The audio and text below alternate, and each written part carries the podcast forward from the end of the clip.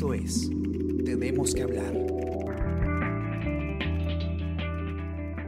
Hola, ¿qué tal? ¿Cómo están todos? Espero que estén comenzando muy bien su semana. Yo soy Ariana Lira y hoy tenemos que hablar de encuestas, tenemos que hablar de intención de voto eh, con miras a las elecciones del 2021, porque eh, ya hemos publicado el día de hoy en el comercio, en conjunto con Ipsos, la última encuesta, el último sondeo que mide cuáles son las preferencias electorales.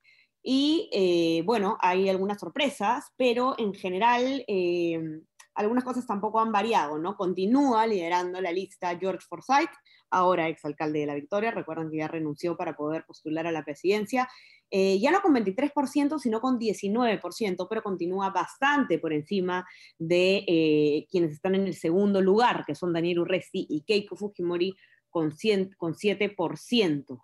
Eh, esta encuesta tiene una particularidad que es que incluye un montón de, nuevos personajes, pero vamos a conversar a detalle al respecto con Héctor Villalobos, que él es subeditor de política del diario. ¿Qué tal, Héctor? ¿Cómo estás? ¿Qué tal, amigos del comercio? ¿Qué tal, Ariana? Eh, muy bien. Sí, efectivamente la encuesta que publicamos hoy en el comercio eh, nos muestra un, lo que se podría llamar un, leve descenso de Forsyth en cuanto a intención de votos, pero estos cuatro puntos que tiene con respecto a la, encuesta anterior podrían este, también explicarse porque en esta encuesta se han considerado más precandidatos, ¿no? Entonces por ahí podría haber una, una dispersión que podría explicar esta aparente caída de, de Forsyth. Lo otro que tenemos es eh, un candidato que, está arriba, eh, lejos, y luego el bloque de todos los demás, ¿no? Esa es, otra lectura que se, le, que se le puede dar a esta encuesta. Eh, ¿Quiénes son, cómo, podríamos dividirla, no? O sea, claro, está Forsyth como un puntero, con más de 10 puntos por encima del de, siguiente bloque que vendrían a ser Urresti Keiko, Em, y luego vienen pues este, Verónica Mendoza, Guzmán con 5%, Acuña con 4% y luego los demás ya de 3 para abajo. Sí, yo, yo definiría tres bloques, ¿no? Hay el puntero, que es Forsyth lejos, este, y luego el, el, el, bloque de los que están al medio, que son, este, que son Urresti, Keiko, em, Acuña, Guzmán, Verónica Mendoza. Y luego hay, hay un tercer bloque eh, que si tú te pones a sumar todos los nombres que han sido mencionados en la encuesta, tienes 22, 22 eh, personas, 22 posibles candidatos que obtienen de 5 a menos por ciento de intención de voto. ¿no? Entonces, en, este, en este pelotón más grande están este, todos aquellos que, por ejemplo, eh, están pendientes que que se definan si, si finalmente van a ser candidatos o no. Por ejemplo, tienes el caso de Acción Popular. La encuesta ha preguntado por, por Alfredo Barnechea y ha preguntado por Johnny Lescano, ambos precandidatos, cada uno con 3%, pero también se ha incluido a, Edmundo del Águila y a Luis Enrique Galvez, que son los otros dos precandidatos del partido. Entonces, en total tienes como que 6, 7, 7% para un posible... Eh, candidato de Acción Popular. No necesariamente el que, el que va a votar por, por Barnechea va a votar por Lescano ni, ni, viceversa, ¿no? no claro, son alas bastante distintas. claro, no necesariamente se, suman al final los, votos de los precandidatos de Acción Popular. Y lo mismo ocurre en Todos por el Perú, que tienes a Sillonis con 2% de intención de voto y tienes a, a Cateriano con 1%. Al final tampoco, no, no, no necesariamente se se va a sumar este, los votos de los dos candidatos para el que resulte ganador en las internas, ¿no? Ahí hay que ver este, cómo, se, cómo se reacomodan esta, estas intenciones de voto luego de las elecciones internas. claro. Ahora, Hernando de Soto, Hernando de Soto eh, no lo teníamos, no lo hemos tenido en la encuesta anterior, si no me equivoco. No sé si, si, si estoy bien, Héctor. Eh, aparece recién en esta encuesta. Sí, aparece con... Em, 3%, si no me equivoco. O sea, es un, es un candidato que, está ahí, que está apareciendo y que posiblemente crezca. Estaba en la anterior, estaba en la anterior con 2%, ¿no? Y estaba... estaba en la anterior, sí, tienes razón, con 2% y ahora, ahora tiene 3%, ¿no? Hay un ligero crecimiento. Claro, pero digamos que continúa en este bloque, digamos, de los, de los eh, mini mini precandidatos, ¿no? Los que tienen menos del 4% de intención de voto. Claro, ¿no? En el, en el, bloque intermedio, ¿no? Es más o menos, este, con una, con una ligera tendencia a, subir. No sabemos hasta cuánto, pero sí, se está, se está empezando a meter de Soto y este, y nada, por ahí va, hay que ver también qué candidatos se, se anulan unos a otros, ¿no? No sé, si de repente si Jonis, este, podría anular un poco o quitarle un poco de votos a, De Soto. Ajá. No sé, el, el, mismo. Claro, Cateriano y De Soto, por ahí que está la misma tendencia, ¿no? Este, liberal de derecha. Eh, ahí de repente es que se, va a, se van a eclipsar algunos. Claro. Igual creo que ocurre con Urresti o Yantumala, ¿no? Que, que un poco que se, se, se restan votos entre ellos. ¿no? El mismo Lescano también en Acción Popular, ¿no? Entonces hay, candidatos que, que, digamos, están, se están restando votos unos a otros, ¿no? Un tema también eh, importante, que es, es otra cosa que, que, explicamos hoy día en nuestra edición,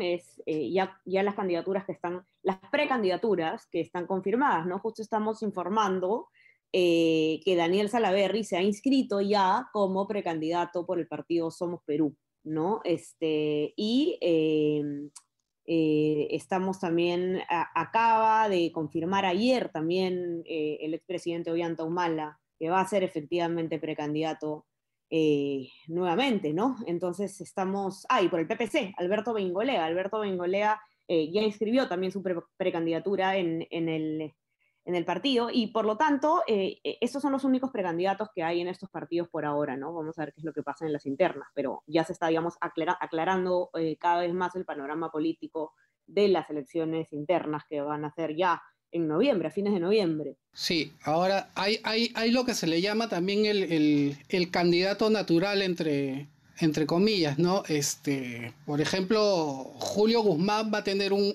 contendor en, en, el Partido Morado, pero no, no sé pues qué tan qué tan representativo ni qué tanto arrastre pueda tener este, este señor que sorpresivamente anunció su candidatura. Acuña este, prácticamente correría solo, ¿no? Keiko también, ¿no? Es, son los candidatos naturales, como tú lo dices. Sí, este, no, o sea, por ahí puede que se presente alguna lista opositora como para dar este, cierta sensación de, democracia interna, ¿no? Pero, o sea, no, no, no veo que más allá del gesto vayan a, significar algún peligro para los, los llamados candidatos naturales. Así es. Y ahora, Héctor, un tema también importante eh, es el de la metodología de esta encuesta, porque eh, hemos vuelto ya a las encuestas presenciales, cara a cara, ¿no? Por el tema de la pandemia, eh, Ipsos había tenido que cambiar la modalidad, obviamente adaptándonos a las medidas de seguridad, haciendo encuestas por teléfono. No presenciales, y esto ya, ya, ya volvimos a la normalidad, ¿no? Ya son encuestas que se han hecho eh, presenciales, eh, y esto además podría explicar de cierta forma, como explica Alfredo Torres, el presidente de, Ipsos, en una columna, en justamente esta, esta nota sobre la encuesta que publicamos hoy, podría explicar, por ejemplo, los, las diferencias importantes que hay en resultados con la encuesta que ha publicado e-, este fin de semana eh, La República, ¿no? En donde, por ejemplo, Verónica Mendoza se ubica mucho más arriba. Y ellos han hecho esta encuesta, me parece que con otra metodología, me parece que con WhatsApp. Sí, eh, justamente la, la, columna que acompaña la encuesta de hoy, Alfredo Torres, él explica que en esta encuesta ya, ya se ha aplicado el método presencial 100% presencial, ¿no? Cara a cara, con todos los protocolos y las, las recomendaciones que se tienen que, aplicar en estas circunstancias, ¿no? Y él también señala que esto podría ser este, una señal eh, que explique las diferencias con la, con la encuesta realizada por otras empresas, ¿no? Este, y él dice también que, todavía se, se siguen usando los, los dos métodos para, para realizar ambas encuestas, ¿no? Y explica también los inconvenientes de, una y otra, pero en el caso de esta me parece que es la primera 100% presencial desde, desde el inicio de la pandemia. Así es, volvemos entonces a, la metodología tradicional. Eh, vamos a, hacer un, recuento antes de terminar entonces de, de, cómo ha quedado entonces esta última encuesta que ha sido realizada entre el 21 y el 23 de octubre. En margen de error más eh, menos 2.84%. Entonces tenemos eh, liderando eh, la encuesta, George, Forsyth con 19%, el mes pasado tenía 23%, y explicamos por qué podría haber sido eh, esta baja, ¿no? Eh, por la cantidad mayor de, de, opciones que hay en la encuesta. En agosto tenía 25%, ¿no? Sabemos una ligera tendencia a la baja que se podría explicar por estos factores que, que comentamos por lo menos en el último mes. Tenemos, tenemos después en segundo lugar mucho más abajo a Daniel Urresti con 7%, Keiko Fujimori también con 7%, Urresti tendencia a la baja, ojo, porque en agosto estaba con sí. 10, en septiembre con 9. Bueno, Keiko se ha mantenido en 7 en los últimos tres meses. Verónica Mendoza aparece con 5%, crece. Keiko está con tendencia estable, sí. Así es. Eh, Guzmán crece, Guzmán crece dos puntos eh, en, en, quinto puesto eh, y César Acuña está con 4%, también ha crecido un puesto y luego se ubican con 3% eh, Alfredo Barnechea, Johnny Lescano, Hernando de Soto, y con 2% están después Tumala, Daniel Salaverri, Fernando Sillonis, y eh, con 1% tenemos eh, una larga lista, ¿no? Alberto Bengolea, Jonás Atacuzzi, Renzo Reyardo, Abel Salinas, Pedro Cateriano, Marco Arana, Roque Benavides, y los que tienen menos de uno ya son Máximo San Román, Luis Enrique Galvez, Rafael López Aliaga, Edmundo del Águila, Pedro Cenas y Rafael Santos. ¿Quiénes votarían blanco o viciados según esta encuesta? 14% y no precisa 16%. Así que nada, Héctor, así estamos en, a seis meses de las elecciones. Este es más o menos el panorama. Todavía falta bastante por afinar, como lo dice además Torres en su, en su columna. Claro, y este porcentaje de blanco viciado y no precisa que ahora suma 30% y que creo que es este dos puntos menos que el mes anterior,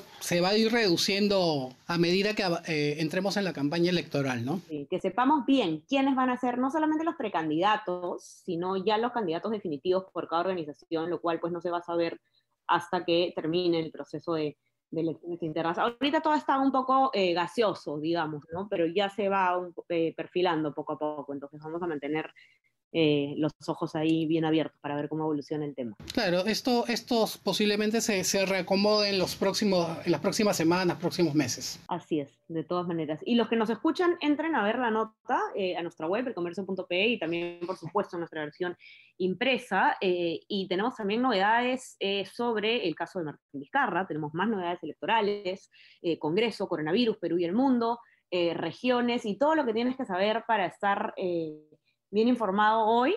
Y no se olviden también de suscribirse a nuestras plataformas. Estamos en Spotify, Spreaker, Apple Podcast y SoundCloud para que puedan escuchar todos nuestros podcasts. No solo tenemos que hablar, sino eh, los demás sobre distintos temas. Y eh, bueno, ya saben, si quieren recibir lo mejor de nuestro contenido a lo largo del día, se pueden suscribir a nuestro WhatsApp, El Comercio Te Informa. Héctor, mil gracias por estar por acá con nosotros. Espero que, que te, tengamos más seguido acá. Muchas gracias a ti y bueno, y a los lectores del comercio también muchas gracias por su atención. Así es, que tengan todos una excelente semana entonces. Cuídense. Chao, chao. Esto fue Tenemos que hablar. Esto fue El Comercio Podcast.